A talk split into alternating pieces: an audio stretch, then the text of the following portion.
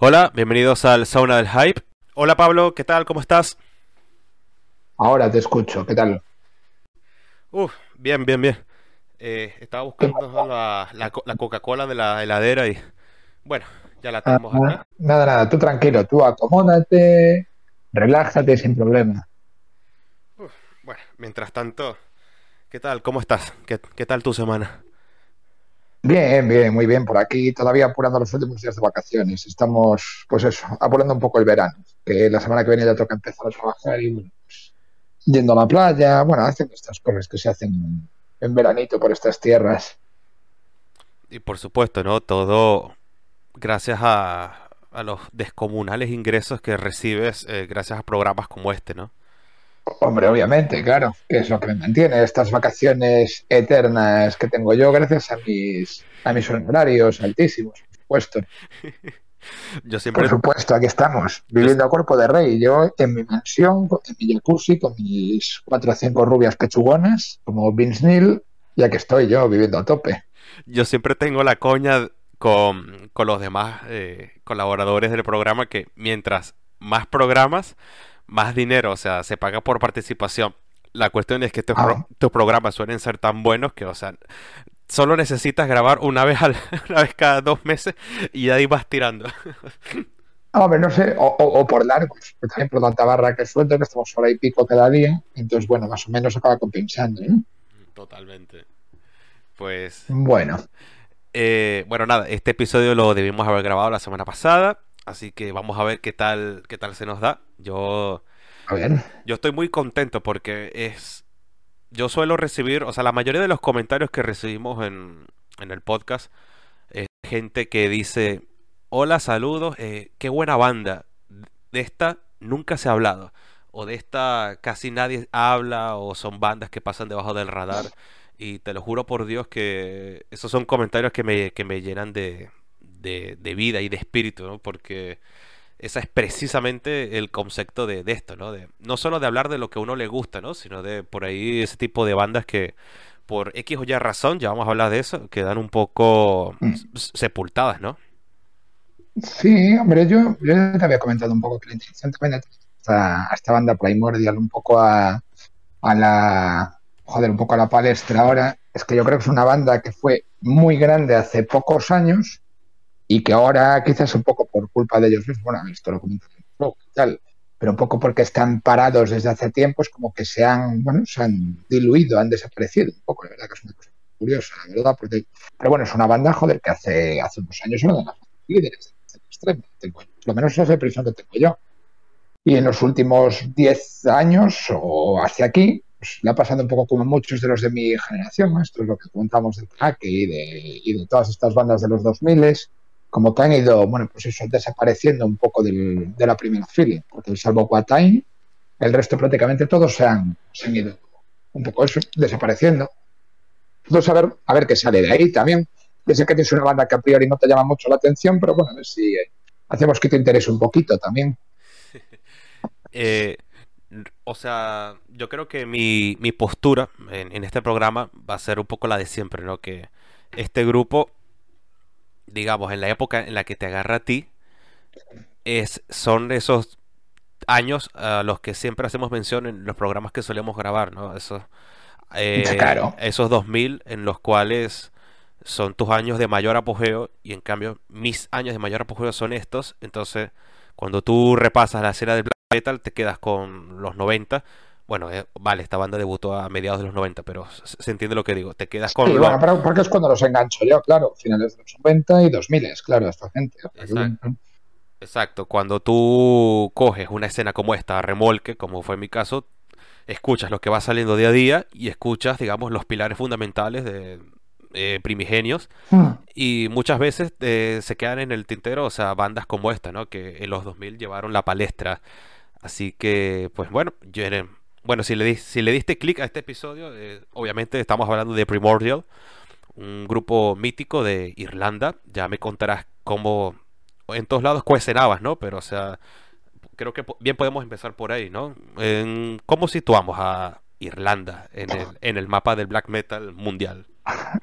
Irlanda en el mapa del metal es que ni la situamos y como quien dice, bueno, a ver, luego aparecerá algún pero como quien dice, es que incluso lo podemos situar en el, en el plano del heavy metal, Irlanda. Es una banda, o sea, es un país que fuera de Thin Lips y, y Rory Gallagher y, y, poco más, en los años 70, pues la verdad poca, poca escena rockera tiene. Luego la mayor exportación que tienen son U2, U2, que eso sí que se conoce en todo el mundo. Pero es eso, si alguien se pone a pensar en bandas irlandesas de hard rock o heavy metal ya desde los años 80, es que encontrar algo es prácticamente imposible. O sea, hay alguna cosa en Irlanda del Norte yo creo que un poco más por la asociación con, con el Reino Unido, joder, al final es Gran Bretaña esto y, claro, hay cierta conexión por ahí, pero Irlanda es que no tiene absolutamente nada, nada de movimiento en los años 70 y 80, pues eso, salvo dos, tres cosas totalmente puntuales dentro de lo que es el hard rock, el heavy. Y en los 90, más todavía, o sea, es un páramo absoluto. Es eso, pensemos en realidad una banda de, de metal extremo irlandesa o sea, es que hasta que aparece en Primordial a principios de los 90 no hay absolutamente nada. Con lo cual estos tíos en realidad son como un islote, hay prácticamente, eh, o sea que está totalmente solitario en su país. Eh, comentaremos ahora un poco cómo fueron sus inicios, que de hecho, bueno, muy típicos de banda de banda joven de la época, pues eso, con grupos de versiones, cosillas así, o sea, son gente que lleva tocando desde muy, muy pronto, o sea, esta peña anda, anda vueltas desde finales de los 80, desde el 87 aproximadamente, con grupos de versiones, con varias bandas de trash y death metal, o sea, sin demasiada sin demasiada exposición, o sea, que no a grabar nada, prácticamente ninguna, y lo primero serio que hacen es hacia el 92 cuando, bueno, pues estaban uniéndose varios de estos miembros y forman una banda llamada Forsaken, que esto empieza creo que en el 91, 92 aproximadamente. Y es la banda de la que luego surgirá Primordial en el año 90 y, te digo ahora sí, 92, 93 aproximadamente. Por ahí anda la cosa, que es cuando sacan su primera demo, la Romanticism. O sea que bueno, esto es más o menos la génesis, tal cual. Es decir, eh, es un grupo que aparece de la nada en un país donde no hay en aquel momento. O sea, y son la única banda de, como quien dice, de heavy metal de Irlanda. En su... O sea, que eso, eso es lo que son Primordial. Por ejemplo, o sea, bueno, para la, en mi caso particular, uno más o menos sitúa, digamos, ese folclore irlandés llevado al black metal gracias a bandas como, como Apsu, que es gracioso, a mí siempre se me hizo gracioso que fuesen de, Texas. Porque, de, Texas, que les pega mucho, sí, el tema de tal cual, mitología irlandesa metida dentro de una banda texana. Sí, es una relación cojonuda, la verdad. Exactamente. Entonces, gracias a, a Apsu, uno más o menos se familiarizó ¿no? con todas estas nomenclaturas típicas del, del folclore irlandés que son heredadas directamente del, de esto de los celtas y tal. O sea, una cosa muy interesante, pero que ya lo que es el concepto primordial lo lleva a, tiempo completo, ¿no? Sí, es que a ver, eh, el tema, a ver, también conociendo Irlanda, de hecho yo estuve este verano allí, Irlanda es un país que tiene que tiene como una, una, identidad muy tradicional, o sea, según, joder, hoy en día sigues yendo y estás en una ciudad como Dublín, que es una capital grande, con millón y medio de habitantes y demás, pero te das cuenta como que tiene determinadas idiosincrasias, es decir, determinada una naturaleza como muy marcada que está muy relacionada con su pasado tradicional.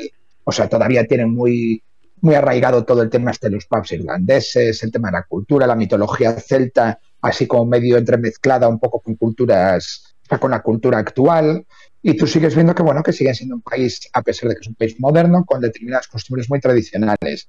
Y estos chicos que montan esta banda, pues eso, a principios de los 90, a ver si consiguen una simbiosis bastante curiosa. Yo creo que un poco fijándose en, lo, eh, fijándose en lo que para mí creo que es el gran espejo que tienen ellos, que son Bathory, que creo que es la banda de la que parten a nivel sonoro, es decir, la que les ayuda un poco a completar lo que son ellos.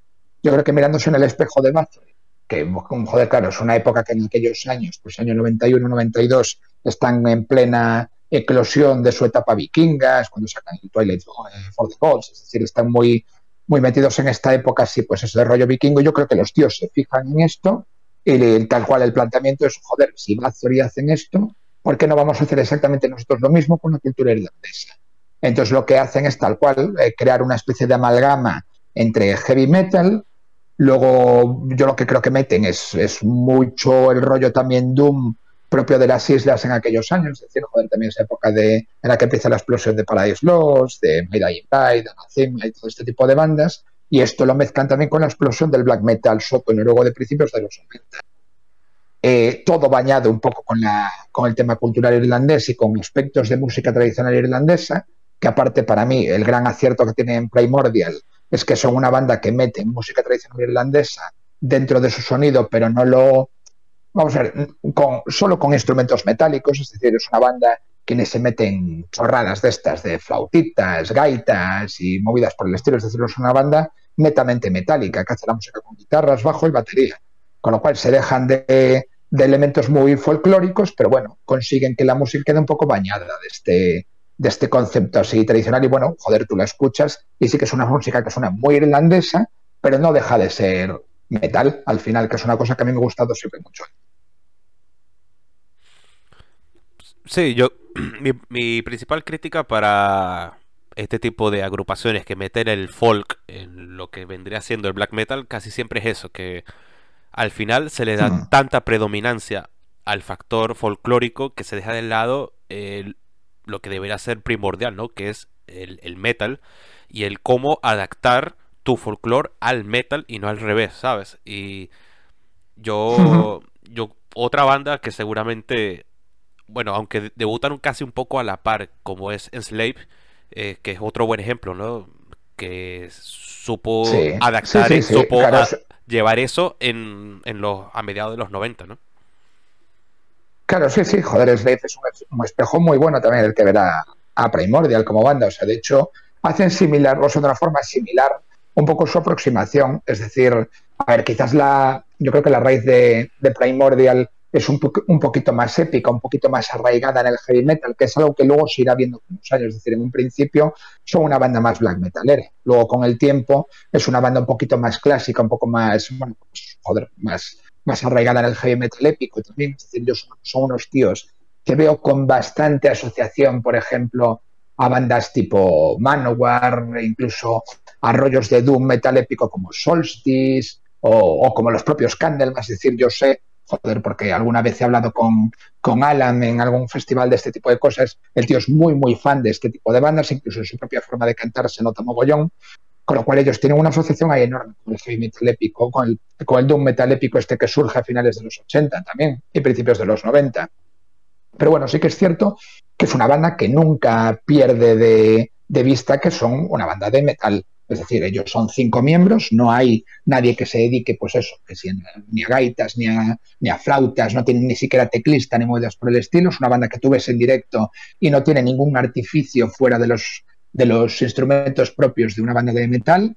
E incluso en los discos, joder, pues yo ahora estoy haciéndose un poco de memoria. Y hombre, sí que escuchas así de forma puntual algún instrumento no metálico por ahí, es decir, puede haber una flauta por aquí, una guitarra acústica por allá, cosas así muy, muy puntuales, pero es un grupo que tú los escuchas y, son siempre metal, es decir, no se están metiendo nunca en pasajes de estos, de estos muy folclóricos. Y bien, sabes que a mí también es una historia que no me gusta nada, es decir, yo de lo poco que consigo tolerar dentro de este mundillo del pagan metal y del viking metal y todas estas caralladas, son las bandas más, más metálicas, es decir, bandas, por ejemplo, de black metal, bueno, que incluso algunas de ellas han reseñado, tipo Panfar, Hailheim, los propios Enslaved, es decir, Hades, por ejemplo, o sea, las bandas que nunca pierden la perspectiva del, black metal, y los propios Take, que comentamos en su día en el episodio de Take, que son una banda muy, muy, muy influenciada por ese, por ese aire nórdico y vikingo, pero los tíos nunca, nunca se desligan de la raíz black metalera. Es decir, al final, pues eso, es como el tema este del folclore y del paganismo es como una especie de baño que le dan por encima. En Primordial sí que está muy, muy arraigado y tú escuchas la música y la música suena muy irlandesa, muy céltica, pero nadie puede decir en ningún momento que pierdan de nunca la asociación con el metal. Es decir, en ningún momento la pierden, no son unos tíos que luego se deriven hacia estos rollos célticos y folclóricos, ¿sabes? Sí, imagen un folclore como el, el irlandés que, a diferencia de como de como bien podría ser un sueco o un noruego, el, yo creo que el irlandés ha calado muy hondo, ¿no? En la cultura popular y es como que muy marcado y cuando lo haces mal, o sea, yo creo que bien se, se podría decir que llevar la música folclórica al metal es muy complicado sin rozar el ridículo, sin sonar saltarín. Y cuando un grupo logra ese, joder. cuando un Sí, grupo logra e- ese, ese equilibrio es genial, ¿no? Sí, sí, joder, yo estoy totalmente de acuerdo. Es decir, al final, para mí el gran defecto en el que creen la mayoría de estas banga- bandas de, de paganas y vikingas, por ejemplo, o célticas, en el caso de algunas irlandesas, que hay, que hay muy poquitas. O sea, están Croachan, estoy pensando en otros que se llaman Geasa y ahora un poco más Arcanesan y poco más se me ocurre, ¿no? La verdad, o sea, hay, hay muy poquitas están en Irlanda a este respecto. Y sí que es cierto que la mayoría caen un poco en el, en el defectillo este de volverse tal cual, saltarinas, o sea, que parecen, joder, yo, es que, a ver, yo siempre tengo la visión esta de cuando iba a los festis estos a Alemania, en Wacken y al Partisan, estos festivales en, en los primeros 2000, y de encontrarme siempre allá los típicos alemanes borrachos hasta las cejas, tirados por el suelo, con los eh, cuernos vikingos estos enganchados en el pantalón y tal cual. Sonar las típicas paganadas, estas saltarinas que por allí les encantan, que si, que no sé, los eh, Tirfing o los eh, Beinerger o estas movidas, joder, me salen ahora los, estos finlandeses, joder, que son unos, que van de, coño, de troll, y no sé qué, fin troll, coño, Fin- eso, fin y estas troll. movidas, y por allí les encanta, sí, fin troll, que no sé si son finlandeses, parece, Sí, de sí, por suecos, un rollo este palo.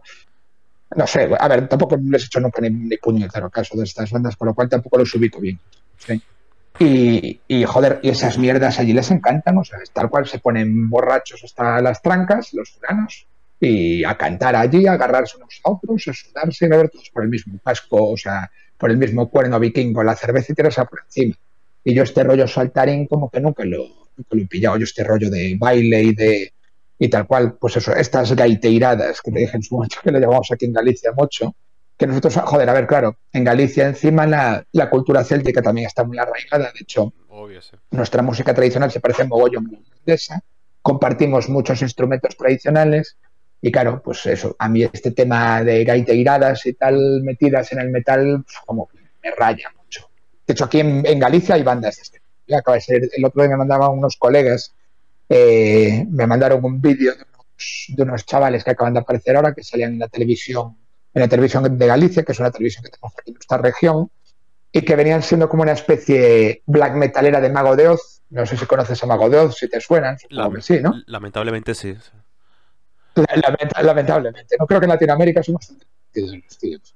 Sí. Bueno, pues eh, me mandaron un vídeo de la televisión de Galicia, que aquí, por ejemplo, en Galicia, para que te hagas una idea, esa televisión que censura toda la gente en los pueblos y mucho la gente mayor, ¿vale? Es una televisión así muy tradicional.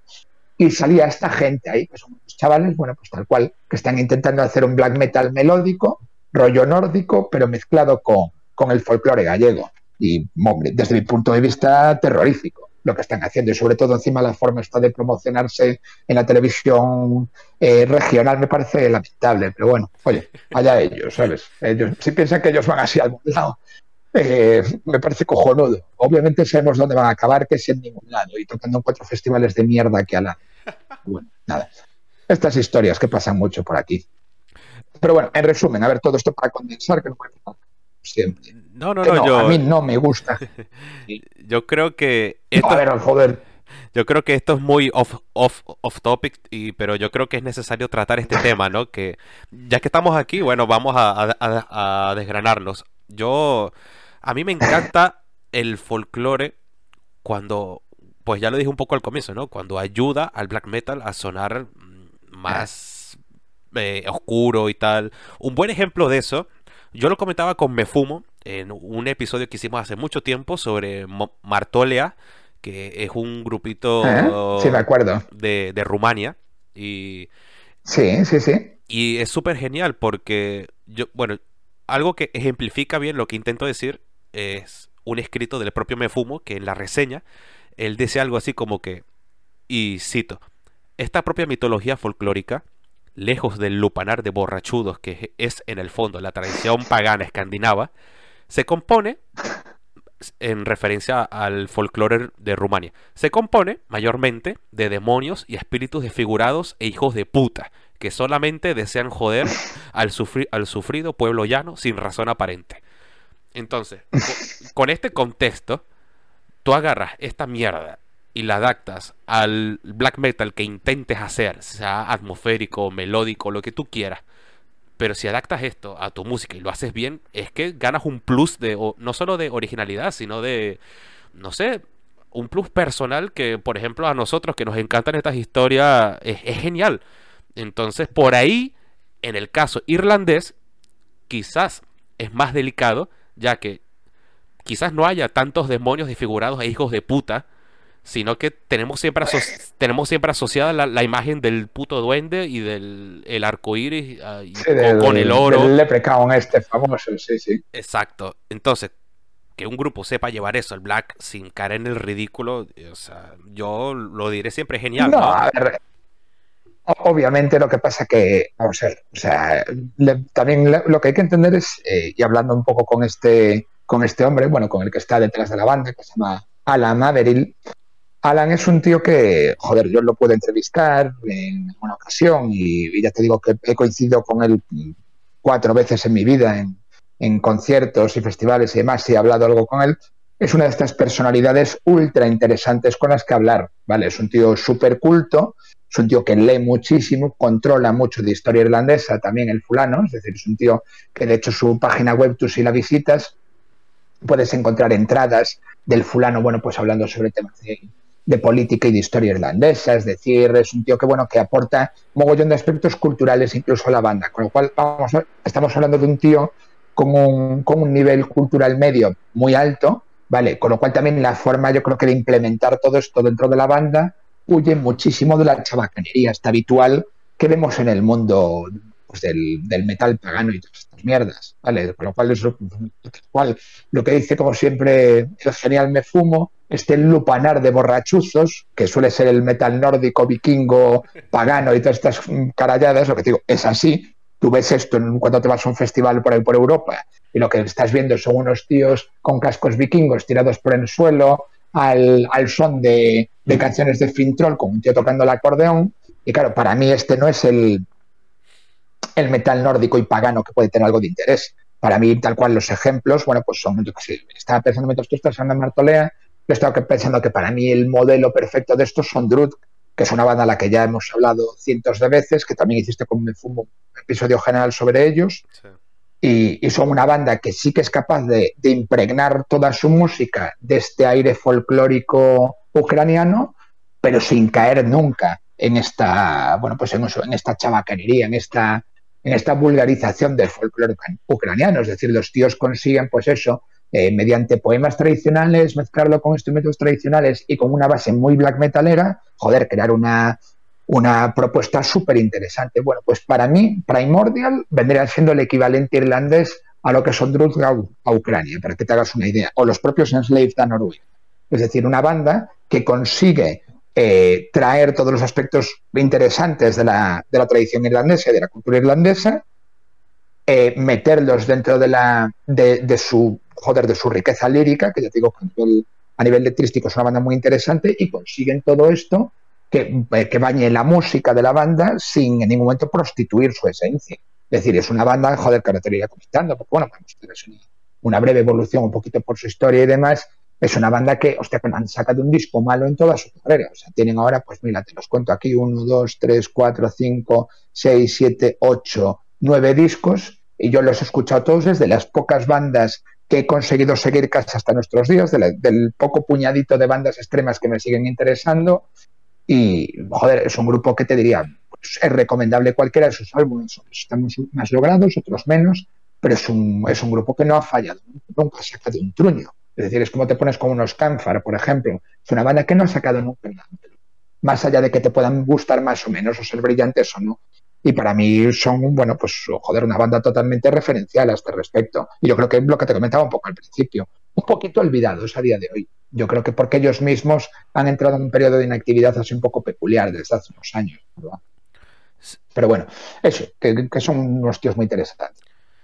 Sí, la sensación es esa, que un poco bandas que recogen el testigo que ellos más o menos supieron crear, se les adelantaron por la derecha, ¿no? Eh, sin salirnos de las islas, se me vienen a la mente el ejemplo de los geniales eh, Winterfield o de los o de los quizás no tan genial, pero muy popular, el escocés este de, de Saur, ¿no?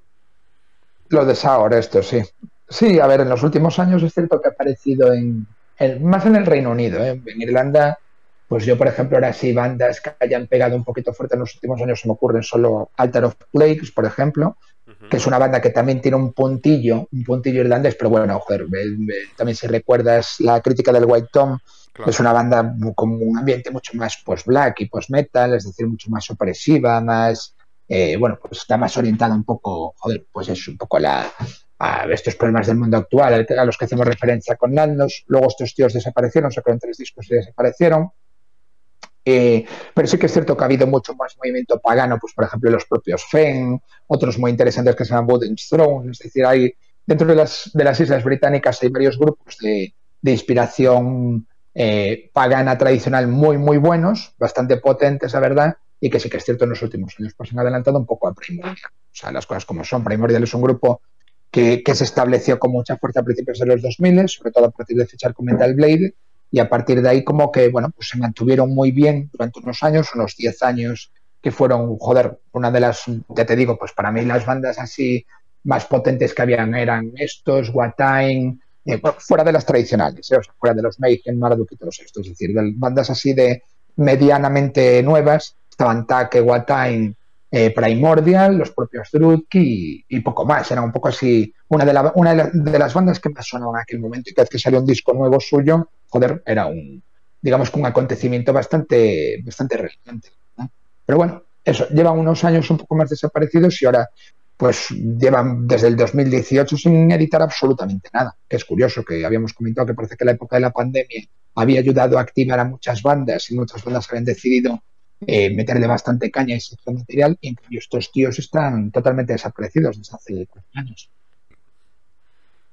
Bueno, así que antes de llegar a eso, bueno, vamos a comenzar un poquito haciendo el repaso de lo que ha sido su obra. Eh, ya centrabas un poco el foco, la lupa sobre el amigo Alan Everill, quien ingresó al grupo ya cuando este se llamaba Forsaken, como bien dijiste, y debutan en el 95 con ese disco eh, el, el Irrama, que es con el que yo los conocí, pero una reseña de, de, Marca Paz, si no, mal, si no mal recuerdo. Y pues la sensación que tengo es... El, el mítico Irrama. El Irrama. Y la sensación que tengo es, bueno, todo lo que ya hemos estado hablando en la última media hora, ¿no? Así que, pues nada, el micrófono estoy... Hostia, llevamos media hora ya, joder. Sí. llevamos media hora y no empezamos todavía, me cago en la leche. Inrama. Ah, perdona que te interrumpo, sigue. no, no, no. Eh, vamos a hacer un, poquito el repaso, o sea, bueno, tú vas a hacer un poquito el repaso de lo que ha sido su obra. Así que, pues nada, 1995, el debuta con Rama, un trabajo que ha sido, en mi opinión, un, pues todo lo que hemos venido comentando, ¿no? Un equilibrio perfecto y de, de folclore, de black, de ese estilo battery y que después se amoldaría de, a lo que puede ser un Slayer, un Canfar y tal, pero bueno, dime tú qué opinas. A ver, estos empiezan, lo comentamos antes, 92-93, como perderemos, y, debutan con la mítica Cacophonous Records, este, este sello eh, conocido por popularizar a Cradle of Filth, sobre todo, eran especialmente conocidos por ello, y, y a Dimo Bordir, porque sacan también el segundo álbum de Dimo Bordir, el mítico, eh, joder, Ahora estoy yo espeso de cuidado, coño. El segundo álbum de Dimmu Borgir, hombre. Este de la cascada en la portada, hostia. Coño. Bueno, ¿cómo se llamaba? El Til. El Stormblast era. No, el Frontier era el, debut. El, joder, no es el Stormblast, coño, un segundo. Dios mío, qué espeso estoy yo a estas horas, por favor, estos años, coño. Eh, Pero, joder, macho, de verdad. El, el, el Stormblast, coño, sí. El Stormblast. Me llevas a engaño, coño, sí. Ah. El Stormblast, el mítico álbum de Dimo Bordir. Claro, en aquella época, lo que sacan años 95-96, que aquí fueron los Records, sello muy conocido, por cierto, por ripofear a muchas de sus bandas de aquella. Y sacan este Rama, que es un álbum, bueno, más o menos ya da un poquito las claves del estilo de la banda, es decir, la formación más o menos se mantiene con el mismo núcleo siempre, ¿vale? Es decir, siempre está Alan detrás de la banda y luego tenemos, por ejemplo, la guitarra, por ejemplo, la tiene la toca desde la primera época, también desde el año 93, Kieran McWilliam, es decir, bueno, ellos más o menos tienen una, una columna vertebral bastante marcada y el estilo ya queda fijado en este álbum. Es un álbum un poco más blanco un poco más rápido y es un álbum que tiene, sobre todo tiene una producción un poquito más cacharrera, la verdad. No está mal, o sea, yo sinceramente, tú los conociste por ahí, yo no recomendaría a nadie que se metiese en Primordial por el Imrama. Es un álbum que es bien, está bien, es un álbum de mediados de los 90 decentillo, pero que tampoco es ninguna maravilla. Es decir, eh, Primordial es una banda que fueron poco a poco quemando etapas, un poco perfeccionando su estilo, es decir, con una base muy lineal, son unos tíos que nunca han experimentado ningún tipo de ruptura drástica de sonido, es decir, suenan más o menos siempre a lo mismo, pues tal cual, un poco como hablábamos antes, como Druid, que salvo el mítico Handful of Stars, este en el que se meten en el rollo pues black metal, son una banda que tiene un estilo bastante lineal en todos los álbumes. Bueno, pues el caso primordial es similar. Lo que van haciendo es van perfeccionando poco a poco esta fórmula, es decir, lo que van es añadiendo pequeños retoques, mejorando su sonido en cada álbum, curiosamente cambiando de sello casi con cada álbum que sacan. Eso llamamos bastante la atención de estos tíos. Nunca consiguieron quedarse en el mismo en el mismo sello hasta que llegaron a Metal Blade y, y, bueno, sacan este disco que no está mal, es un debut, lo que decíamos, pues un poco con esta combinación entre los Bathory de la época Hammerheart, digamos, luego un poquito de este doom metal de principios de los 90 eh, británico, un poquito de, de Anacima, un poquito de Dying Bride, sobre todo en el tema de las voces, por ejemplo, las voces a mí siempre me recordaban un poquito las melódicas a Aaron Steinthorpe de, de My Bride, mientras que las blaqueras es el típico shriek black metalero al uso, o sea, no tiene nada especial esto. Y lo mezclan un poquito, bueno, pues eso, con el Doom británico, un poquito con algún elemento eh, más propio, por ejemplo, de lo, que te comentaba antes, un poco de Candlemas y bandas así de, de Doom metal épico, por el eh, aspecto así más, más, joder, más épico, grandilocuente del grupo, y luego una base de black metal luego, porque al final es eso, los tíos en aquella época también estaban bastante conectados con la escena noruega. Bueno, se sabe que Alan tenía ciertos contactos con Lonimus y con esta gente antes de que muriesen, con lo cual hay parte de influencia también nórdica. De hecho, poco después, en el 96, por ejemplo, sacó un split con Catatonia. O sea que, bueno, sí que tenían ahí relación también con los suecos y con los noruegos en esta época. Yo aún así entré en contacto con ellos un poquito más tarde. Es una banda de la que en el año 95-96 no tenía mucha idea, o sea, no se ni de su existencia. Yo los conocí un poquito después de una forma bastante curiosa. Sí, yo creo que se podría decir, ¿no? Que te puede gustar más o menos, pero no deja de ser un debut eh, típico de un grupo que se debe a sus influencias y que, bueno, se va más o menos encontrando y, no sé, yo creo que quizás en el siguiente, en el, en el hermoso A Journey's End, con esa portadaza que ya te da un mensaje, ¿no? De por dónde pueden ir los palos, o sea, ya un grupo un poco más. Si ves esto, eres una puerta de, la puerta del Forgotten Legends perfectamente, o sea que sí, es posterior, pero parece eso iba a decir, igual. Eso iba a decir que en el, en, el, en el 98 ya te marca un poco, ¿no? Por donde los, los, derroteros que podría tomar el black metal y claro, en un, un Forward Legends, lo que sería después un, un Aurora y bueno, es X, millones de, clones que practicaban ese, estilo de, black entregado a su, a su entorno, a su naturaleza, a sus mitos, a, a sus leyendas. Pero Primordial lo hace en el 98. Así que, y ya con la portada, con la tipología de las letras, todo. Es un disco muy, muy, muy, evocador. Es que es eso, no, hay que olvidar, lo que comentamos en otras ocasiones, también respecto a todas las bandas, joder, que estos tíos, claro, están haciendo un black metal, entre comillas, este black metal, ¿eh?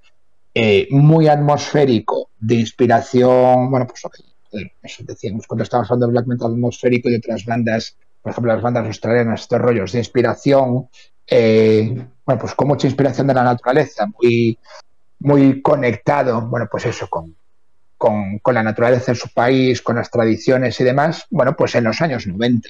Volvemos un poquito otra vez a que yo creo que Primordial, no reconociéndosele mucho hoy en día, son para mí de los grandes precursores del black metal atmosférico de los, últimos 20 años. porque es eso, a mediados finales de los 90 ya están un poco metidos en esa historia, ya están sacando portadas como las que se empezarían a utilizar años después, ya la temática, lo que dices tú, hasta la tipología del logo, bueno, pues como que anticipa un poquito todo esto, incluso la simbología que utilizan son bandas que luego utilizarán otros como Agalok, por ejemplo, que a mí me parece que un poco esta historia también del, del post-black atmosférico y tal recoge influencias de Primordial, creo yo, eh, igual son estas ideas un poco escabelladas mías. Y en el 98-99, bueno, pues digamos que entre el A Journey's End y el The Burning Season, el posterior EP que sacan en el 99, que es justo cuando yo entro en contacto con ellos, digamos que es cuando fijan el estilo perfectamente. O sea, en esta época están en Misanthropy Records, luego pasan a Hammerheart, al mítico sello holandés, y yo justo es cuando entro en contacto con Allen en esa época, en el año 99, porque bueno, a ver, circunstancias así curiosas de aquella, bueno, no teníamos ninguno internet en casa en aquella época. Yo estaba en la universidad, había empezado a escribir en el, en el blog de cine de aquella, que algunos eh, oyentes seguramente recuerdan un episodio anterior. Y bueno, pues yo lo que solía hacer era mis conexiones en Internet desde la facultad, porque yo no tenía Internet en casa en el año 98-99. Entonces me conectaba a Internet en la, en la facultad, en horas libres que tenía. En la universidad me dedicaba, bueno, pues eso me iba ordenador allí en la biblioteca y me conectaba allí. Y de aquella la gente de Nuclear Blast tenía un, un chat en la propia web, es decir, antes de, de la existencia, joder, de todas las mil y unas redes sociales que había hoy en día, lo único que había eran chats puntuales en plataformas. Y, la gente de Nuclear Blast tenía un chat. Y allí, bueno, pues un día empecé a hablar yo con un tipo, un tal Alan, que no tenía ni puñetera idea de quién era, o sea, de aquella. De hecho, el tío me comenta que tiene una banda que se llaman Primordial. Y yo, ignorante de mí, año 99, la verdad, a Primordial no los conocía, pero sí conocía a Die Primordial, a los suecos, porque me había dejado un colega un CD suyo que había salido justo por de época, el The World of Untrodden Paths, me parece que se llamaba. Es decir, que es una banda de black metal al uso, eh, que de aquella yo creo que era más conocida, la verdad, que Primordial, pero bueno, o sea, después con el tiempo la verdad se acabó probando que Primordial se hicieron bastante más famosos, que Die Primordial. Yo me los confundí, pero bueno, empecé luego a hablar con el tipo y tal. Decía, no, joder, somos irlandeses, tal, los otros son suecos, bla, bla, bla. Somos estos, tal. Me empieza a pasar algún enlace. Ya te digo que no los conocía, no los había escuchado nunca. Y la verdad, los escucho, me gusta. Y de hecho es cuando, cuando los entrevisto. Yo, de hecho, Primordial fue una de las primeras bandas que entrevisté yo para el blog cine. Los entrevisto eh, justo en la época en la que estaban promocionando The Burning Season, el, el EP del 99. Y nada, muy bien, o sea, ya me parece el tío un tío, joder, pues eso, muy comunicativo, eh, un tío de puta madre que sabe mogollón de, heavy metal en general, que es una cosa que la verdad a mí siempre me gustó de, de, Alan, de este fulano, porque bueno, es un tío con el que puedes hablar desde hard rock de los 70 y 80 hasta hablar de la banda más extrema. De hecho, el tío está metido en varias bandas extremas con, con gente, joder, está André Sovereign, por ejemplo, o sea, rollos así bastante bastante cañeros, bastante underground, pero al mismo tiempo es un fulano con, con, joder, con unos gustos muy, muy tradicionales. El tío tiene, digamos que cumple, o sea, tiene un espectro muy amplio a nivel de gustos. Y la verdad me moló porque, como yo siempre fui también muy de heavy metal, muy de, muy de metal, es decir, otros estilos fuera del, del black y del death, pues la verdad me molaba también hablar de otros estilos con él. Y, y bueno, y así fue más o menos como con él. Luego, poco después, en el año 2000, un colega, yo me marché a Santiago a vivir y un colega me dejó el, disco que sacaron de aquella, el Spirit the Earth Flame, que recordarás que es un disco que reseñé también para el, portal del metal en su momento. Y bueno, para mí ese disco fue, digamos, que un poco la confirmación definitiva de la banda. Es decir, joder, tener la, la, impresión de que estábamos ante una banda grande. Es decir, el A Journey Send y el The Virgin Season no dejaban de ser muy buenos trabajos, todavía un poco verdes, la producción había mejorado mucho, se habían ido a los Academy a grabar con, Max, el productor mítico del Doom, del Doom británico, había mejorado un poco, pero bueno, Spirit Earth Flame para mí ya es un disco impresionante, es decir, es súper súper ambicioso, tiene un sonido muy, muy logrado. Recordarás que comenté en su momento que la producción a mí me parece idónea, es decir, Primordial tiene una cosa que me gusta muchísimo y es que a nivel de producción son una banda que suena muy orgánica, son unos tíos que nunca han tirado de una distorsión especialmente joder, especialmente Bestia, es decir, siempre tocan con las guitarras con un sonido bastante natural, no muy distorsionado, luego la batería siempre tiene un sonido muy orgánico, es decir, suena a banda de verdad. Por eso también es una banda que tiene muy buen directo, porque consiguen trasladar muy bien lo que hacen en estudio, es decir, son muy poco artificiosos en estudio, y para mí es un disco que, que lo peta en el año 2000, es decir, yo me vuelvo totalmente loco con este disco, y poco después los voy a ver a Portugal.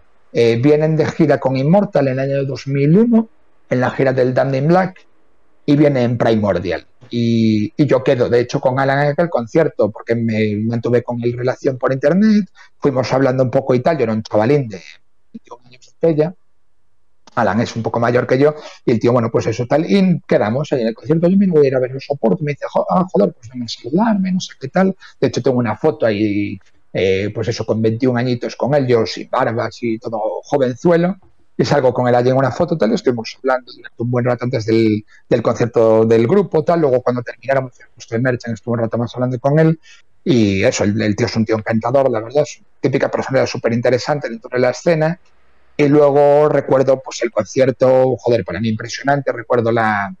Eh, sobre todo cuando tocan Ghost to the Godless, que es el tema que más o menos sobre Spirit Earth Flame, que a mí parece un, de, hecho de los mejores temas del, metal extremo de, del, siglo XXI, o si le diría es un tema que me vuelve loco, y yo recuerdo estar allí volviéndome totalmente loco con ellos, estar yo y, Val, que el cantante de Valvo, que ya era colega mía de aquella, estar locos volviéndonos con, con Primordial, nosotros dos solos en medio de los fans de Immortal, que no les estaban haciendo ni puto caso, aquellos irlandeses locos que salían allí con la bandera irlandesa y, y no sé qué, con aquel estilo tan épico y tan, tan melódico. O sea, yo recuerdo que, porque aparte tocaron eh, Immortal, eh, o sea, Primordial tocaron en aquel concierto entre Corpus Christi, que de aquella supongo que los conocerás, eran ya una, una institución en Portugal, pero siempre fueron un grupo, sobre todo de aquella. Luego bajaron un poco el nivel y para mí se empezaron a convertir en una banda más interesante.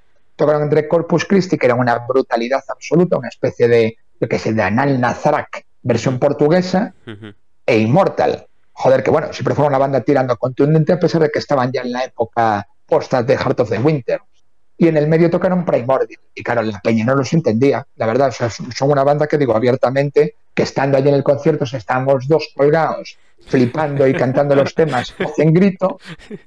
Y, y, otros 250 portugueses mirando para ellos diciendo, pero esta gente, ¿qué cojones está haciendo? Y tal. Y, y tal, pero bueno, o sea, yo es una experiencia bastante curiosa porque la verdad recuerdo que me gustaba mucho la banda, no una banda que todavía era muy poco popular de aquella, Primordial fueron, pues, te decía, quemando etapas muy poco a poco, en el año 98, 99, 2000 eran muy conocidos, eh, pero bueno, pues eso, con mucha, mucha calidad y para mí con un peso eh, fundamental en lo que luego será el desarrollo del black metal atmosférico a partir de ahí. Y luego seguirán creciendo, es decir, yo fui siguiendo poco a poco su carrera a partir de ese momento.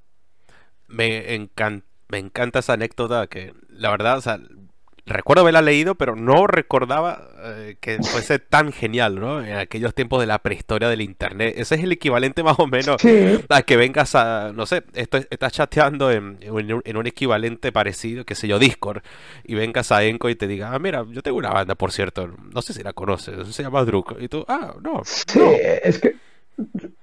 No sé, a ver, eran un poco, joder, vamos a ver, salvando las distancias, obviamente no tiene nada que ver con aquella época del tape, del trading y de las y del carteo que tenía la gente en los 90, principios de los 90, que es todavía más, más entrañable. Cierto, llegué un poco tarde al mundillo las Me llegué a cartear con alguna banda, yo no te creas. O sea, yo a mediados de los 90, año 96, 97, yo recuerdo llegar a cartearme a mano, por ejemplo, con algunos miembros de algunas bandas. Recuerdo, por ejemplo, la, primera entrevista que, te hice, que hice para el blog de cine todavía fue en carta escrita a mano.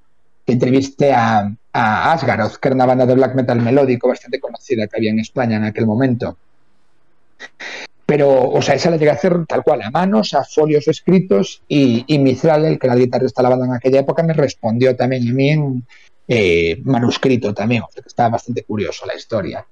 Pero bueno, luego sí, claro, joder, los primeros contactos que se hacían con las bandas eran cual, oye, no tenías internet en casa y aprovechabas los ratos que te ibas a una biblioteca, a la facultad o rollos por el estilo, que allí sí que había internet.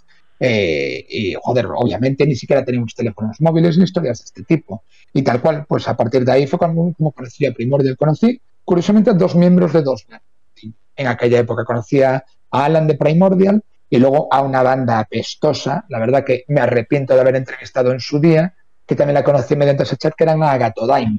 No sé si te suenan de algo.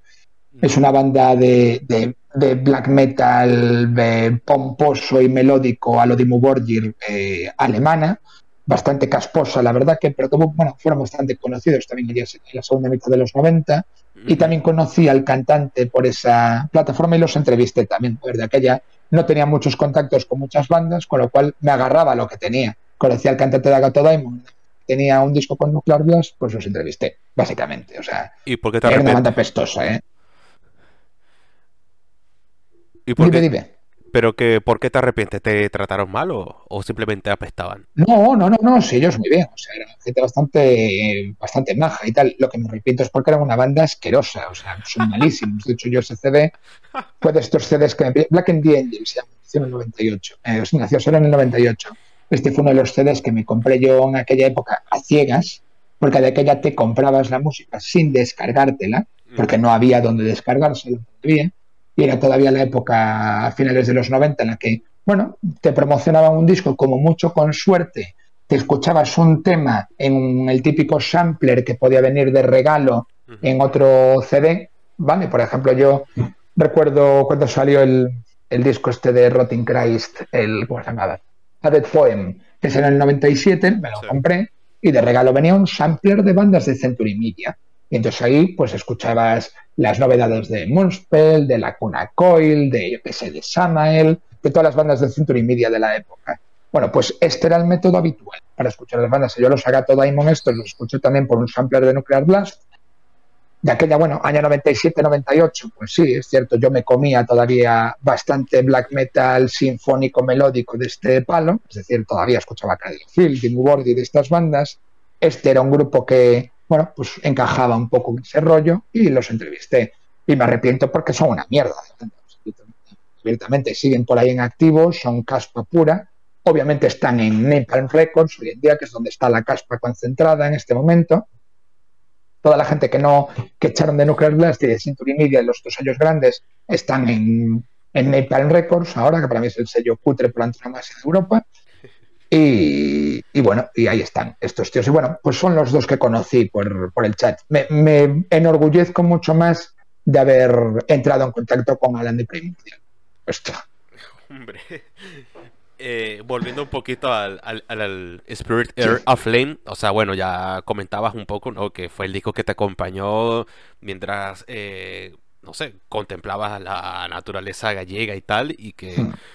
Según tu reseña, bueno, solo fue desbancado por otro coloso como fue el, el debut de. Rotten Legends. Sí. Exacto, sí señor. Y no sé, a mí siempre, siempre me parecerá hermoso como un disco es capaz de traspasar esas fronteras ya estrictamente musicales como para llevarlo tatuado en la piel. O sea, llevar la música tatuada en la piel es brutal. Por eso, hay varios discos que recuerdo.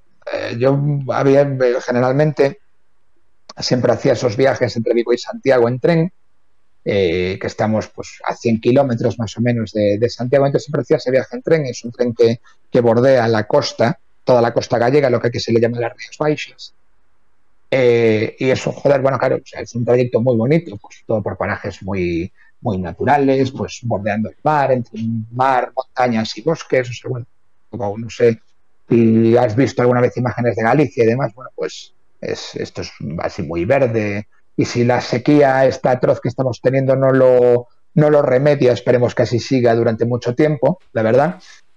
Eh, yo hay varios discos que tengo así como muy asociados a esos trayectos. O sea, recuerdo, pues, joder, discos eh, especialmente relevantes para mí es el, debut de Canfar también, el Melon Scocle de Aesir, eh, luego el, el Frozen Slave y el Elden Slave también son discos que escuchaba mucho en esa época, cuando hacía estos trayectos y, el Spirit Earth Flame. O sea, es, lo que te decía un colega de allí de Santiago, me lo dejó en aquella época. Yo viajaba siempre con un Disman, que es este aparato que seguramente casi nadie conocerá ya, que era un aparato en el que ibas portátil, en el que ibas reproduciendo CDs, y yo llevaba siempre puesto el CD de, de Primordial, este, el Spirit Earth Flame.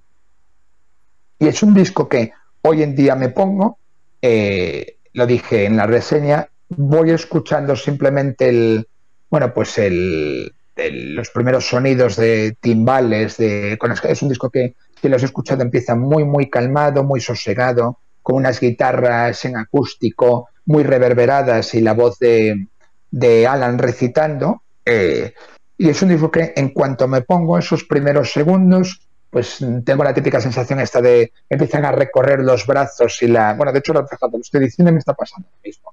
Y toda la espalda hacia el cogote, se me empiezan a erizar los pelos del cogote y tal cual me traslado al año 2001. O sea, y vuelvo otra vez a mis 21 años y a ese momento en el que iba yo siempre solo en el tren escuchando este, este CD. O sea, es tal cual. Y, y recuerdo pues tal cual las, las imágenes en las que estaba pues viendo por la Ría de Arousa, eh, viendo pues un poco pues, las montañas que rodean la ría, unos cruceiros, que son unas cruces de piedra que se construyen aquí en encrucijadas de caminos y en, bueno, están por toda la zona, por, por el rural, y allí hay unos cruceiros que están construidos sobre las rocas en medio de la ría y, y lugares así como muy, muy pintorescos, la verdad, bastante, bastante espectaculares.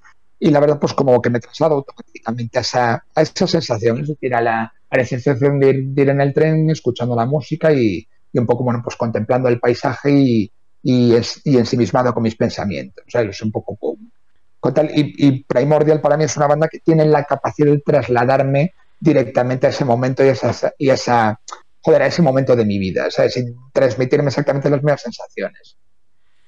Y pocos grupos tienen esa capacidad, las cosas como son. Y, y después de, no sé, de una exposición tan hermosa como esta, eh, ¿qué siguió? O sea, ¿cómo después un grupo, después de crear semejante obra que es capaz de despertar tantas emociones en alguien como tú. O sea, ¿cómo, cómo fue el siguiente paso? O sea, ¿cómo te tomaste el disco siguiente? Hombre, esto, esto es jodido. A ver, sabes que cuando consideras que una banda como llega a su punto álgido, es decir, al momento en el que culmina un poco una expresión artística, suceder esto con algo a la altura es prácticamente imposible. Y el segundo disco, el siguiente disco, perdón, Storm Before Calm, un disco que, que anticipé muchísimo. Es decir, el primero, por cierto, en su carrera, eh, aparte bueno, del, EP de The Burning Season, Spirit Earth of Flame, que está con, Hammerman, eh, con Hammerheart, repiten con sello otra vez, con Storm Before Calm. Y es un álbum, bueno, que me gusta mucho. Eh, recoge mucho el testigo de, del álbum anterior. Es un poquito más rápido, más black metalero, curiosamente. Curiosamente, es decir, dan un, un giro hacia algo más extremo pero para mi gusto es un álbum que consigue mantener bastante bien un poco el nivel de calidad de, de, su predecesor. Es decir, hombre, a ver, para mí es imposible que tenga un lugar emocional similar. Para mí, Spirit of Flame es, joder, pues, lo que te digo es quizás para mí uno de los discos del top 10, por ejemplo, del siglo XXI a nivel extremo, para mi gusto. O sea, puede ser de mis 10 discos favoritos de metal extremo post 2000 bueno, este es del 2000 justamente, pero bueno, metamos en el siglo XXI. Es un poco por distinguirlo de los, de los precursores de los 90.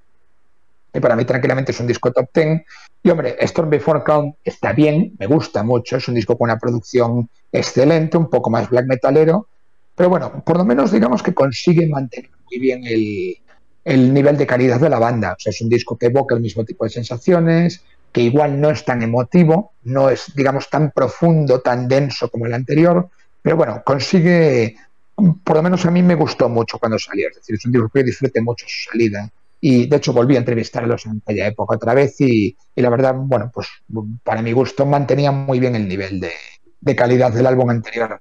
El que sí representa un pequeño bajoncillo para mi gusto fue el, el disco, curiosamente, que implica la ruptura para ellos a nivel comercial, es decir, The Glaciering Wilderness que es el álbum con el que firman con Metal Blade, tardan tres años, firman con Metal Blade, sacan este álbum, que es un disco muy reconocido y que para ellos quizás es el disco de, de eclosión comercial, que los hace famosos a nivel internacional, pero a mí personalmente es un disco que me gusta menos. Es un disco mucho más oscuro, más denso, más lento, mucho más depresivo. Es decir, o sea, recuerdo también comentar un poco este detalle con, con el propio Alan, me decía que era un disco mucho más pesimista que los anteriores. Eh, y conmigo, o sea, conmigo, digamos que conecta un poco menos. Es un disco, por ejemplo, en el que ralentizan mucho los tempos. Es mucho más Doom, en realidad, este álbum. Eh, digamos que prácticamente no tiene, por ejemplo, ningún blast beat en todo el disco. Es decir, no es un disco que tenga prácticamente ningún tema rápido.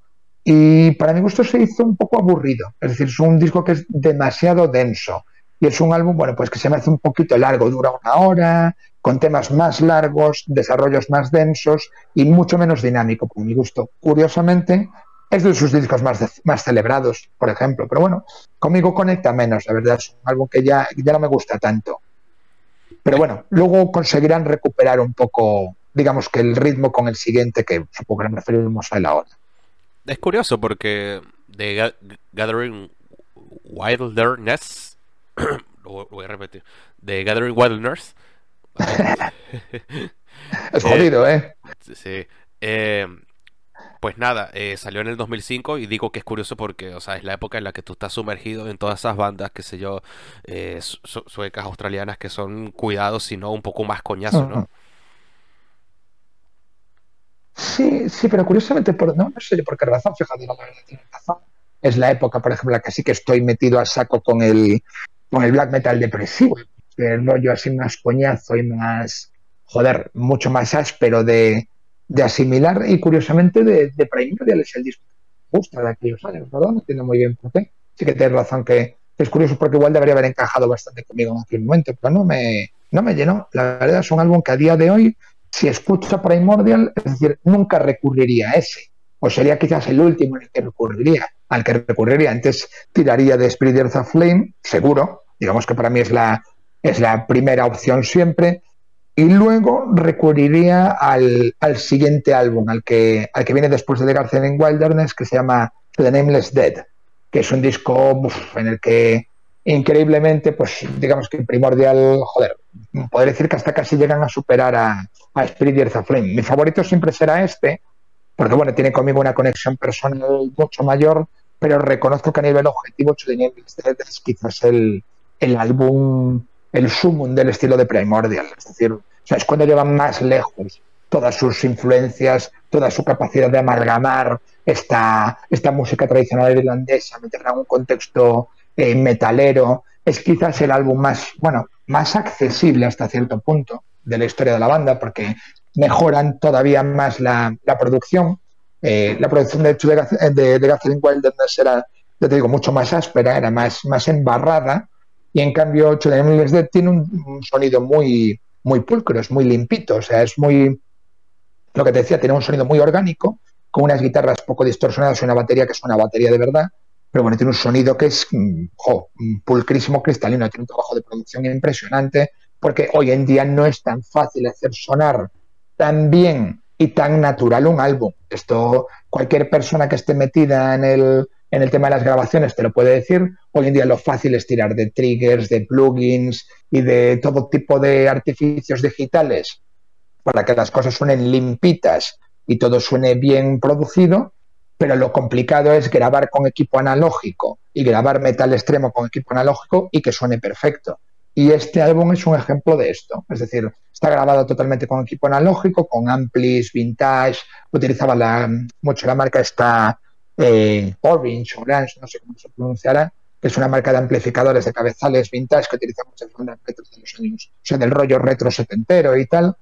Y, está grabado todo, bueno, pues eso, con, con mecanismos muy, muy artesanales y la verdad suena que te mueres, suena de la hostia y luego el disco es, joder, es pura emoción. Es decir, es el disco más emocional de la carrera de Primordial. Es un disco eh, totalmente desgarrado. Eso que decía, si recomendase empezar con algunos álbumes con Primordial, sería sin duda con Spirit Earth Flame, un poco como su obra seminal, que para mí, digamos que define su estilo y lo deja totalmente fijado. Y To the Nameless Dead, digamos que sería como la evolución de este sonido y la culminación definitiva, el momento en el que consiguen digamos que la obra más, bueno, pues la obra un poco el, el sumum de su carrera, la obra culminante de toda su, de toda su trayectoria, para mi gusto. Es un discazo, ¿eh? esa cojones. solo tienes que echar un vistazo un poco a las reseñas que hay por ahí en adelante. Eh, es que nadie se atreve a ponerlo mal. Es una pasada de disco. Año 2007, que, bueno, breve inciso, también debuta un grupo del cual, del cual tenemos que sentarnos a hablar en detenimiento, como son los alemanes de Farsot Ahí dejo el, ahí ahí el ganchito. Y de este disco precisamente quería comentar sobre las crónicas que, de gente que lo vivió en el momento, ¿no? Que eso siempre es importante. Eh, que es básicamente si el disco anterior era como asomarse a un paisaje irlandés, este disco, el To the Nameless, Nameless Dead, es como asomarse a ese mismo paisaje, pero en el medio de un huracán, ¿no? Es como... Mm. Destruido casi después de una, de una guerra fratricida en la que queda devastado todo el país, una cosa por el estilo, sí. Sí, y a mí siempre me va a fascinar... Bueno, un poco como un paisaje postbélico, sí, hacía algo así, Alan, cuando describía este álbum. A mí siempre me va a fascinar cómo un grupo ya bastante, digamos, asentado, veterano, es capaz de reinventarse así, de esa forma, sin necesidad de hacer grandes alargues de no, no sé si llamarlo innovación, pero creo que se me entiende el contexto, ¿no? Un ejemplo burdo para que se entienda.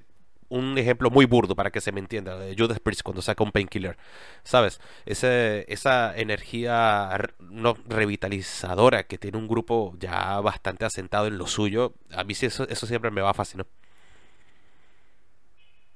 Hombre, sí, a ver, de hecho, eso que te comentaba, una de las grandes virtudes de Primordial como banda es que consiguen tener una trayectoria totalmente coherente, es decir, no tienen ni, absolutamente ni una salida de tono en, desde 1995 que debutan, es decir, tú coges y puedes trazar perfectamente la línea evolutiva de todos sus álbumes, son todos coherentes, cada uno es un paso totalmente lógico desde el anterior, pero sí que tiene razón que es una banda que, bueno, por lo menos hasta ese momento, hasta el 2007, una banda ya veterana, sí que conseguían reinventarse un poco con cada disco, digamos que cada álbum ofrecía como una muesca nueva a lo que era el estudio al estilo de la banda hasta la época. Es decir, son todos coherentes. Tú escuchas en Rama y escuchas tú de Nameless Dead te das cuenta que son discos, joder, de la misma banda, los reconoces perfectamente, pero obviamente también la evolución es en y otro. Y para mí, bueno, eso es un gran mérito de, de Primordial como banda. Es decir, cada álbum suena particular, tiene su propio sonido, su producción, los distingues perfectamente. Es un típico grupo en el que me pincho uno y, bueno, por lo menos, ya te digo, por lo menos hasta que he hecho en Endless Day y me pincho cualquier otro tema y distingues perfectamente por el tipo de sonido, por los desarrollos, las estructuras, qué disco es. Eh, ya, por ejemplo, para mi gusto, a partir de, del siguiente álbum de Redemption at the Puritan's Hand, eh, ya se empieza a hacer un poquito más complicado esto. Es decir, siguen siendo álbumes de mucha calidad, eh, ya te digo que yo es de las pocas bandas en las que me he ido más o menos comprando el material puntualmente. El único álbum que no tengo de ellos en original es el último, Silent Monster Ruins. Pero bueno, eh, sí que es cierto que yo tengo la sensación de que ya los tres últimos discos, teniendo un nivel de calidad muy alto y siguiendo un estándar, bueno, pues eso de calidad muy alto, no puedes decir en ningún momento, o se han vendido, o han perdido la inspiración, o ya no son una buena banda, siguen estando a buen nivel pero para mi gusto ya suenan un poquito iguales, como que han ido poco a poco perdiendo un poquito de gracia. Es decir, siguen siendo una gran banda, no se les puede reprochar absolutamente nada, pero para mí sus tres últimos álbum, álbumes son, bueno, pues eso, un poquito más lineales, menos singulares, por así decirlo, ¿sabes? Son muy coherentes, pero bueno, más parecidos entre ellos, incluso con material un poco más intercambiable ya. Como que ya tienen, pues eso, tienen Nameless Dead, una fórmula establecida, un sonido ya muy establecido, y digamos que ya les cuesta un poquito más. Bueno, a ver, claro, joder, al final son nueve álbumes y los tres últimos, digamos que son los que ya les cuesta un poquito más reinventarse y aparecer con algo nuevo sí ¿sabes? Sí, de hecho, el propio, nuestro amigo Metal Priest, eh, le leí que este disco, el Redemption, era un poco más de lo mismo, decía. Hmm. Sí, Redemption at the Puritan's Hand, Where Greater Men Have Fallen, y el último, que se llama The Ruins, que de hecho lo estaba escuchando antes de, que nos conectásemos un poco, bueno, joder, para pegarle un, un, repasillo, porque es un, la verdad es el álbum que menos he escuchado de su carrera, o sea, me lo he puesto alguna vez así de forma puntual, pero bueno, lo que te dije, no me lo llegué a comprar, tampoco le, le hice demasiado caso a este último y, la verdad, a ver, mm, me lo puse y como llevaba un tiempo sin escuchar a Primordial, decía, joder, está de puta madre, la verdad suena muy guay, pero bueno, me doy cuenta que es un poco lo mismo de los tres últimos O sea, tienen, digamos que ya una fórmula totalmente establecida, un tipo de sonido y unos, digamos que unos mecanismos en estudio seguramente ya muy marcados y más o menos están ahí instalados, la verdad. O sea, es cierto que son poco prolíficos, son una banda que, edita material cada tres, cuatro años. Ahora ya llevan cuatro años sin editar absolutamente nada, siguen haciendo conciertos por ahí de forma esporádica eh, luego es una banda que recuerdo, pues eso, en hablar con ellos mismos, es una banda no profesional, que es una cosa, la verdad, bastante llamativa al nivel al que se movía en Primordial en los 2000 la verdad, bueno, pues que eso, una banda con Metal Baby haciendo giras con bandas grandes. Y curiosamente el único miembro que vivía de la música de aquella era el propio Alan, pero ni siquiera vivía solamente de Primordial, es decir, era un tío que habitualmente hacía de roadman y de otras bandas, por ejemplo, yo recuerdo encontrarme aquí en Vigo en un concierto de road manager de Marduk, por ejemplo, y el tío venía de gira con ellos también. Sé que también el tío tiene una una empresita en la que hacen merchandising para bandas, por ejemplo, se dedican a hacer eh, pancartas de estas para, escenarios, ¿sabes? Para fondos de escenario, hacen, eh, hacen parches, hacen rollos por el estilo por otras bandas y demás. Y el tío, bueno, pues eso, vive un poco de, hacer giras con, otros grupos, de ayudarles con el, con el material. Es decir, bueno, pues eso, vive de la música, pero en cambio el resto de los miembros del grupo sé que no son profesionales. Es decir, los tíos viven en Irlanda, tienen sus trabajos convencionales y aprovechan para hacer las giras y cosas por el estilo en periodos vacacionales, en permisos de sus empresas y cosas por el estilo. ¿eh? O sea, no es una banda que vive a nivel profesional de la música, que es una cosa bastante llamativa, la verdad. Sobre todo teniendo en cuenta los niveles a los que se llegó a mover esta gente hace unos años.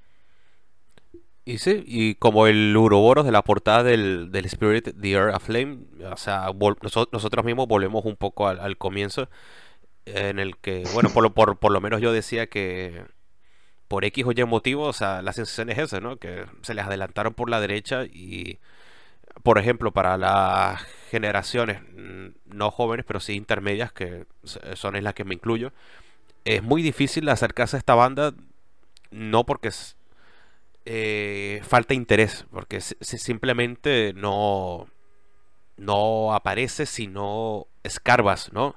sobre, sobre, lo, sobre lo que hay. O sea, es increíble que un grupo como, como los mismísimos Sour o, o Winterfield eh, tenga más, más promoción, o sea, más citados actualmente que estas, ¿no? Y, pero por supuesto, es una, es una, es una conclusión a la que llego después de escarbar y de hablar con gente que los conoce de fondo, incluso a nivel personal, como es tu caso.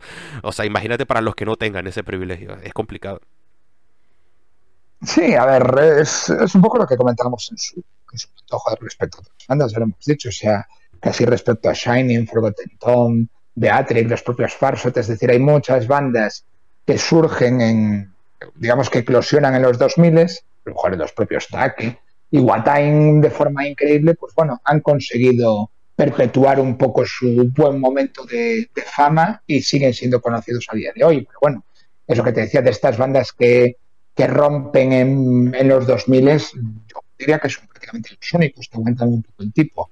Y sí que es cierto que, joder, como un poco entre medias. Es decir, un chaval de 20 años pues va a ir a buscar los referentes de los años 90, se va a parar en lo que está saliendo hoy en día, que encima sale mucho y muy bueno. La verdad, las cosas como son, hemos comentado mil veces, es decir, joder, hoy en día te sale una banda de puta madre de cualquier esquina del mundo eh, a mí, por ejemplo, me cogió un poco por sorpresa eh, cuando me, me insististeis, por ejemplo, con Selfs, que yo no esperaba para nada. Encontré una banda de ese nivel en Venezuela con ese sonido y con esa capacidad. Y joder, digo, hostia, es que siempre hoy en día la verdad es que salen bandas de calidad prácticamente de cualquier lado, con lo cual también es muy difícil, digamos que encontrarte con una banda como primordial hoy en día, teniendo en cuenta que son unos tíos de poquita exposición en este momento, es lo que comentábamos, sí, hacen conciertos, pero en los últimos cuatro años de ellos no se sabe nada. Y solo hay que pensar qué ha pasado en el black metal en los últimos cuatro o cinco años. Joder, ha pasado la de Dios. ¿Vale? Con lo cual, claro, al final todo esto mm, ha adelantado a Primordial y Primordial quedado un poco ahí rezagados. Digamos que en este momento, cuando hace 15, 15, 20 años eran de las bandas líderes de la escena. Bueno, pues un poquito el mismo caso que, otros músicos de su generación. Digamos que, a ver, se han hecho un poco mayorcetes, los tíos estarán dedicados a otras cosas, tienen sus trabajos, sus movidas. Y el otro día también lo comentábamos un poco en el, en el último episodio, que saldrá dentro de poco, no quiero adelantar nada a nuestros oyentes, pero bueno, joder, que será gente que estará dedicada un poco a otra cosa, ya te dije que estos tíos no viven de la música, con lo cual es muy posible que ni se hayan sentado a hacer gran cosa en los últimos años estos años, ¿sabes? Y yo creo que ese es el motivo por el que están ahí, eh, un poco en tierra de nadie. Sí, siguen con Metal Blade supuestamente, pero poco se ha hablado de ellos últimamente. Y la verdad, Primordial es una banda, bueno, pues eso, no muy accesible, a pesar de que son conocidos. Y sobre todo, que esto es una cosa que diría yo, joder, a la gente que no los conozca y, a raíz de este episodio le entre un poquito, le pique el gusanillo, le entre curiosidad por escucharlos. Es una banda que tampoco es fácil que entrarle. Es decir, no es una banda que vayas a escuchar dos canciones, vayas a comprender un poco de qué van y te vayan a enganchar a la primera. No, bueno, es un grupo que requiere tiempo, porque no tienen un sonido ni siquiera muy asimilable a ninguna otra banda. Joder, pues eso, utilicé también lo que se estoy volviendo un poquito al comienzo, eh, para hablar de su estilo, joder, una especie de, de, coctelera en la que metes a Bathory, a Candlemas, a Dying a Mayhem y a, yo qué sé, joder, y a mogollón de bandas, que no te, a Manowar, que no tienen absolutamente nada que ver ni una con la otra, y puedo llegar a decir que Primordial me recuerdan a todas ellas en algún momento. Con lo cual, ¿qué, es eso? ¿Qué cojones tiene que ver Manowar con Mayhem? Nada. Bueno, en cambio Primordial me pueden recordar a Manowar y a Mayhem al mismo tiempo. Bueno, pues eso, es una banda compleja, es una banda densa, es una banda que requiere su tiempo. Yo, yo os digo, o sea, si tengo que eh, apuntar en una dirección determinada, yo os digo, probad con Spirit Earth of Flame, probad con, con To the Nameless Dead eh, y a ver qué pasa, a ver si os gustan. Y si nos gustan, pues qué se le va a hacer. Pero dedicadles tiempo porque no es una banda fácil. Es decir, no son de estos de, digamos que de digestión rápida y sencilla. Bueno, antes de cerrar el episodio, hay dos puntos fundamentales que me gustaría tratar. El primero, eh, yo creo que también es muy importante eh, decir que el black metal, pese a que es lo que es, la cosa también se mueve un poco por moda, ¿no? O por modas, mejor dicho. Eh, bien decías el caso del Selfs y que cómo te sorprende que un grupo pueda salir de Venezuela de esa calidad, pero el sonido del Selfs al final se retrotrae un poco, dicho por él mismo, por eh, lo que está en boga en el black metal actualmente, que es ese sonido disonante que empezó en Francia y que se perfeccionó en, en Islandia. Entonces es normal que... Sí, sí, claro. Entonces seguro piensas lo mismo, que es normal que los focos se vayan un poco más para lo que genera más clics, que no son muchos, pero es lo que da.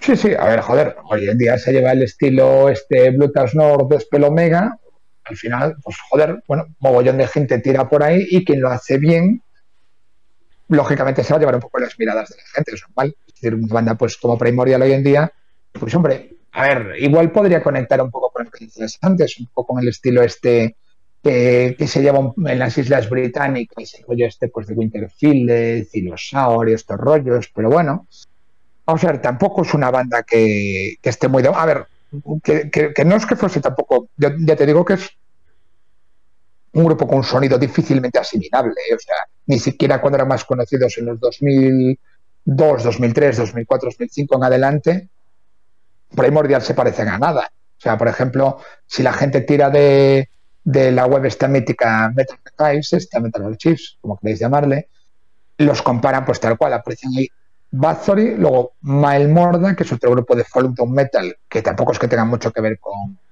con los propios Primordial, pero luego ya empiezan a aparecer cosas como Solstafir, Moon Sorrow, o sea, rollos por el estilo que tengan absolutamente nada que ver, ni pura Bunget, que suenan, vale, sí a folk, pero es folk rumano. Es decir, o sea, la gente los compara con bandas que estilísticamente tampoco es que se parezcan mucho, ¿vale? O veo por aquí incluso In The Bulls y rollos por el estilo. Bueno, vale, joder, porque tiene una inspiración en su pasado tradicional, pero en realidad es un grupo con un sonido bastante único, es decir, Primordial suenan no suenan. Con lo cual sí, joder, pasó un poco su momento y no forman parte de ninguna de las tendencias de, que están de moda. Ahora, lo que dices tú, que sí, no son ni black disonante, tampoco son el post-black metal este que estuvo de moda hace unos años, tampoco son black metal atmosférico como son otras bandas. Bueno, pues eso, que es difícil que se que la gente que tira en una dirección determinada ahora se vaya a fijar en ellos. Muy complicado. Sí, por la temática que siempre han manejado queda un poco como un grupo entre guerras. Pero aquí viene el, segundo punto que quería tratar, eh, es que a pesar de eso, todo aquel que escuche tu narración sobre el Spirit, el Spirit the Flame, o sea, bien puede concordar conmigo en que este tipo de, de grupos, llámese Primordial, llámese Fulanito, Mengano, eh, no importa al final si son populares o no, porque yo lo comentaba con una amiga por WhatsApp estos días, eh, que debatíamos si la música popular es arte o si cuando se hace popular deja de ser arte.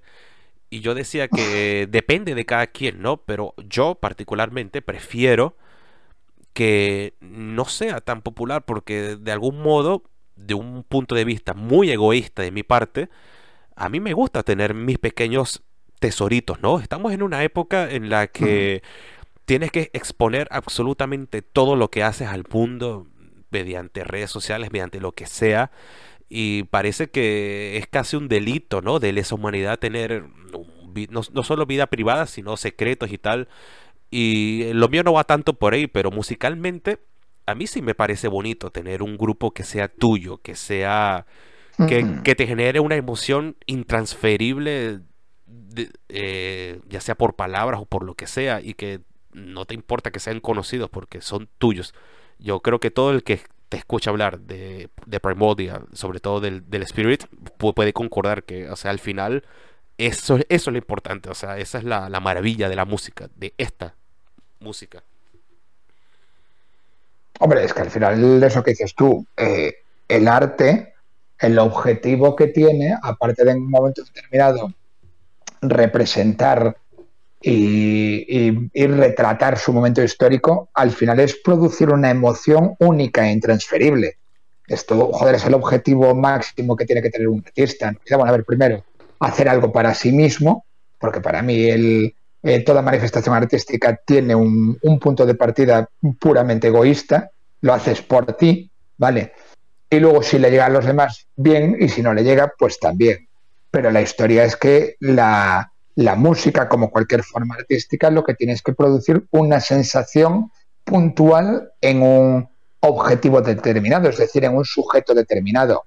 Con lo cual, claro, yo lo comenté también en las reseñas en su momento. Y cuando expresas determinados sentimientos y determinadas sensaciones profundas que te provoca algo, lógicamente las puedes explicar, pero es imposible que, que, alguien las sienta exactamente igual que tú. Lo único que puedes es recomendar que alguien se exponga al mismo estímulo y a ver qué pasa. Y yo eso que estoy diciendo con Primordial, bueno, o sea, un poco lo que estoy intentando expresar. Para mí es una banda muy especial que, que, que aparte se relaciona con un momento de mi vida muy, muy especial y por eso estoy diciendo, joder, a la gente que no los haya escuchado, que lo intenten, a ver qué les pasa y, a ver si les hace clic de la misma manera o de un modo diferente o les transmite algo diferente de tal cual. Y, bueno, pues eso. Eh, yo creo que también otra historia, esto tampoco podemos perderlo de, de, vista, es que el black metal nunca debería haber sido un estilo eh, destinado a ser popular. ¿Vale? Con lo cual, todo esto lo que viene es a, obviamente, a, defender un poco la no popularidad de bandas de metal extremo. Yo soy el primero en entender que, que el black metal, como forma quizás más extrema de, de música metal, no debe ser popular, es decir, no es un estilo que deba ser para todo el mundo. Yo eso lo he pensado toda mi vida, es decir, no todo el mundo debe escuchar black metal porque yo creo que no es algo apto para el público masivo. Y el problema ha venido que cuando el black metal se blanqueó y se convirtió en algo apto para el público masivo, perdió su esencia. Yo esto lo he pensado desde, joder, desde que tengo 15, 16 años y claro, experimenté en mis propias carnes aquella explosión comercial del black metal. Claro, yo pasé de ver a unos Cradle of Filth como banda underground que casi, pues bueno, la gente tenía aquí de forma, lo que dices tú, pues eso, de forma un poco eh, subterránea, pues pasaban el Principle of Freebot Made Flesh, decían, ah, joder, una banda británica, no sé qué tal, vampírica, claro, todo, el día, pues hoy en día hablar de estas movidas, claro, parece una mierda esto, la temática vampírica y tal, como cayó tan en, desgracia, hoy en día es algo bastante visible. Pero bueno, en el año 94-95, escuchar a Craig de Lowfield era otra historia. Esto, joder, hay que ponerse un poco en contexto también. Vale.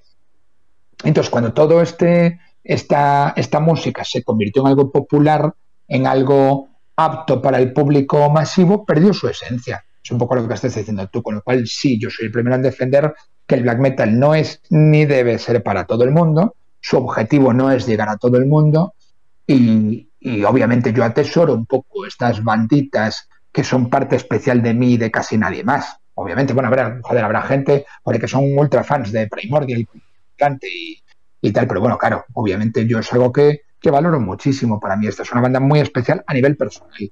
sea, yo sé que lo que a mí me provocan es difícil que se lo provoquen a, otras personas. Lo único que estoy, bueno, pues es ahora utilizando, digamos, que esta plataforma para decir, oye, joder, esta es una buena banda que podríais escuchar. Simplemente, si queréis, escucháis y si no, pues tampoco. A ellos tampoco les va a importar, no va a cambiar absolutamente nada primordial esto. O sea que ya está. Es así de fácil. Pues maravilloso. La verdad, este ha sido uno de los episodios que más me ha gustado grabar. O sea, un deleite. Deleite, Pablo. Bueno, aquí lo, que te decía, se hace lo que se puede y al final no son más que divagaciones personales y yo qué sé, me sale en cada momento. No hay... Y bueno, si luego la, pues mira, lo mismo que la música, a la gente le interesa escuchar bien y si no, pues ¿qué le vamos a hacer? La vida es así, yo tampoco me voy a comer la cabeza Pues nada. Es lo que hay. Pues nada. Eh, Un placer, como siempre, Miguel, de verdad, ¿eh? No, no, no, no, la verdad la pasé buenísimo. Así que, pues nada, eh, de vuelta al, trabajo, bueno, ya, ya quedaríamos en, en, otra oportunidad. Ya te escribo por carta. Sí, hombre. Por carta a mano, ahora. Ah, bueno, por carta a mano. Sí. ¿No? No, hombre, a ver, por ejemplo, pues eso. O sea, ahora ya, ya no estamos grabando, ¿no? Entiendo. Eh, no, no, todavía sí. Todavía seguimos. Bueno, pues vale. No te voy a decir, pues eso, de vuelta al trabajo y tal, pero si no tengo la oportunidad de quedar pues en fin de semana o cosas por el estilo, son viernes, son sábados, así que podemos hacer episodios sin, sin mayor compromiso. Ya los domingos complica, que los lunes toca madrugar y dentro. Sí, sí, sí, no, para mí también. Así que pues bueno, eh, voy a cerrar el episodio y la llamada, que eh, hay compromisos también pendientes, pero bueno, lo dicho, eh, un placer increíble. Y bueno, eh, pues nada, no, sé qué decir porque estoy encantado. A ver si gusta esto. A ver si, a ver si les gusta a la gente. Ya está. Y bueno, lo que te comentaba, si gusta bien y si no gusta, pues que me, me, me, gusta a mí, ya con eso firmo, en serio. ¿Qué, qué, es lo que importa? Total, total, total. Así que pues bueno, Pablo, te mando, te mando un abrazo. Un abrazo y nada, pues eso, estamos en contacto y a ver si hacemos un día esto de Farsot y también si se nos está ocurriendo alguna, alguna otra cosa interesante, ¿vale? Vale, vale. Chao, buenas noches. Bueno, venga, un abrazo.